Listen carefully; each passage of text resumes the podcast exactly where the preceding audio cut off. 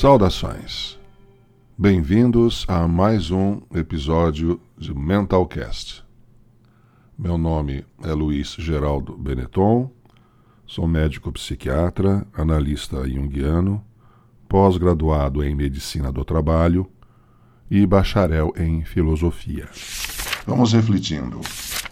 Qualquer que seja o modo de trabalhar que uma organização adote, é fundamental zelar pelo clima acolhedor para seus funcionários.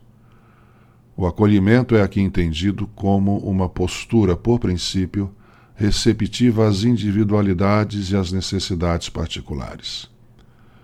Administrar somente no coletivo, no plural, não é ser acolhedor.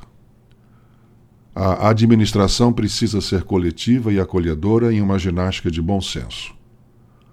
A função do acolhimento é dar espaço psíquico para a identificação dos funcionários com seu trabalho, possibilitar o prazer no exercício da sua função e, consequentemente, aumentar a produtividade. A hostilidade exerce uma disfunção, provoca ressentimentos que se perpetuam, desavenças explícitas ou tácitas, um desprazer no exercício da função, frustração e pouca produtividade. Esperar que o colaborador vista a camisa da instituição na qual trabalha é decorrência de cuidar para que essa camisa não tenha espinhos por dentro. Seja macia, confortável, acolhedora, que lhe dê proteção. O acolhimento não é só mais humanizador, quanto também mais estratégico para o bom andamento da organização. Um clima organizacional que preserve um padrão de relacionamento sujeito-sujeito, no qual cada um, seguindo o organograma da hierarquia, é respeitado como pessoa, ganha em qualidade geral, em satisfação, em reconhecimento, sim, e é sempre lembrada e necessária produtividade. A arte de saber mandar pedindo e não pedir mandando muda o padrão de resposta. Toda ação respeitosa gera uma reação respeitosa, com exceção de algumas situações atípicas. Toda pessoa que se sente acolhida tende a mostrar o seu melhor. Então, mesmo que a organização opte por distribuir seus colaboradores nas três categorias, presencial, virtual ou híbrida, deve zelar para ter em sua cultura o acolhimento para cada um.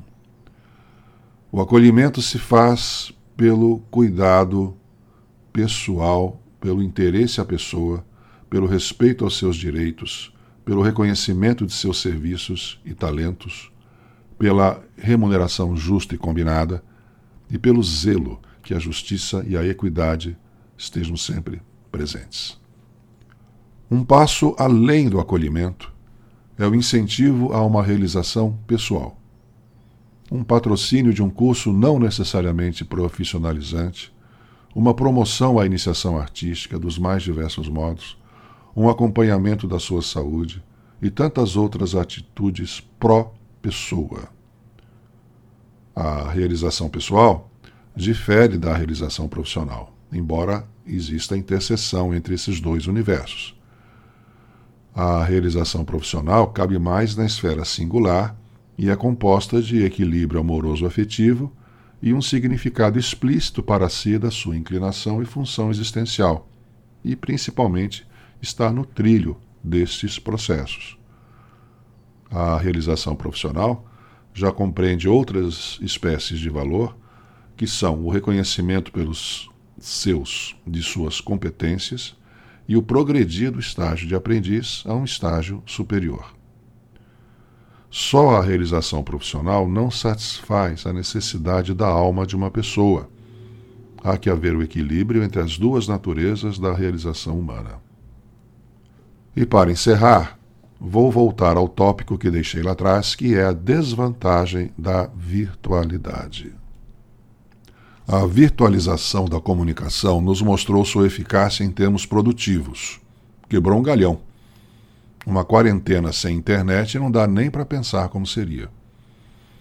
A comunicação virtual propiciou vantagens como a rapidez de troca de informação e o conforto da pouca mobilidade. Os milagres da tecnologia, da eletrônica e da informática fascinam e seduzem, mas há desvantagens também. A instantaneidade de informações simultâneas e o conforto nos levam, sem que percebamos, a longos tempos de imersão nos conteúdos virtuais. É a enxurrada de bytes que nos inunda e nos afoga. E tem mais. Na comunicação entre os seres humanos, há uma gradação entre a comunicação somente escrita, a comunicação somente emitida por voz e a comunicação presencial, que engloba voz e movimento corporal. A diferença de eficácia é gritante. Uma comunicação só por escrito atinge entre 5 a 7,5% do potencial de comunicação. A comunicação só por voz já melhora essa marca, triplicando seu potencial de eficácia, mas ainda assim não atinge um terço da eficiência possível. A comunicação presencial é plena, inclui voz e corpo. A virtualidade tem abusado da comunicação somente escrita, ou seja, a nossa prática humana de troca de experiências, de relatos, de narrativas, de contato afetivo, está enjaulada pelas grades deste tipo de comunicação. Mesmo a utilização de imagem virtual com som em videochamadas não atinge o que a comunicação presencial permite.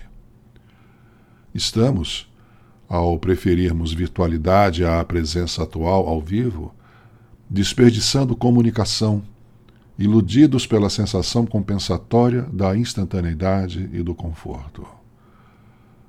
Da próxima vez que sentir frio, não acenda sua lareira ou seu aquecedor, mas veja na sua tela de preferência uma imagem da lareira ou do aquecedor e aproxime suas mãos da tela para aquecê-las. Essa adesão voluntária, feliz e sorridente ao mundo virtual é uma ingênua entrega de privacidade. Vejam, a qualidade da pessoa repousa sobre a qualidade de indivíduo. E este, o indivíduo, está sob ameaça. Indivíduo quer dizer indivisível, uno, íntegro. A perda da privacidade é a perda dos limites que me delimitam e me definem. Minha membrana psíquica fica muito vazada, perco o controle necessário para um equilíbrio. Sou desconfigurado, dividido, fico à mercê das invasões de informações que muitas das quais nem ao menos desejei saber. Minha intimidade vasculhada por algoritmos, minha massa crítica está distraída e enfraquecida. Sou mais um ponto indefinido na coletividade. Perdi a minha pessoalidade. Se eu não sou sujeito mais das minhas ações, se minha consciência autônoma não mais opera como deve operar, ocorre a tendência a tornar-me um objeto, um ser passível de manipulações diretas ou pelos algoritmos. Individualidade é diferente de individualismo. A individualidade é uma bênção da natureza, é o quartel-general, é o núcleo que permite a pessoalidade e a socialização, a construção da identidade a partir das relações. Individualismo, ponto final do processo dissociativo que torna o ser um ponto indefinido, é uma praga espalhada entre nós. A virtualidade é antônima de atualidade. Virtus quer dizer potência, no sentido que Aristóteles deu de um estágio que precede a plenitude da atualização do ser em ato. Ser em potência é uma preparação para a real ação do processo, ou realização do processo. O culto à virtualidade, com todas as suas vantagens, traz também o veneno da estagnação do desenvolvimento humano pela sua hipotrofia decorrente do não exercício da pessoalidade. Permanecemos no não atual, no estágio anterior, no estágio de virtus. Ora, o que importa é que a potencialidade se desdobre em ato, em atualização, em realização. Praticar excessiva e convictamente a virtualidade na comunicação entre pessoas, quer profissional ou pessoal, É estancar na puberdade, brincar de Peter Pan. É optar por atrofiar a capacidade de comunicação e de ações afetivas, enquanto a vida passa e você não a vive plenamente. Bloquear, lacrar e cancelar são ações defensivas infantis e infantilizadoras. É a prática da manutenção ilusória de um mundo sem atritos, placentário, que se orgulha de se manter regredido. O isolamento entre iguais é uma prática autodestrutiva por asfixia.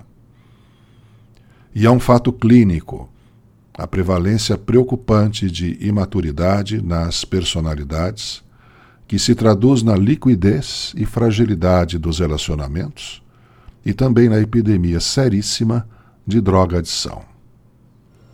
Pense nisso. E você que é líder e trabalha com gestão de pessoas e recursos humanos, e está interessado em refletir sobre o universo de trabalho pelo qual é responsável e gostaria de entrar em contato comigo, seja bem-vindo e envie sua mensagem pelo e-mail contato@mentalcast.com.br.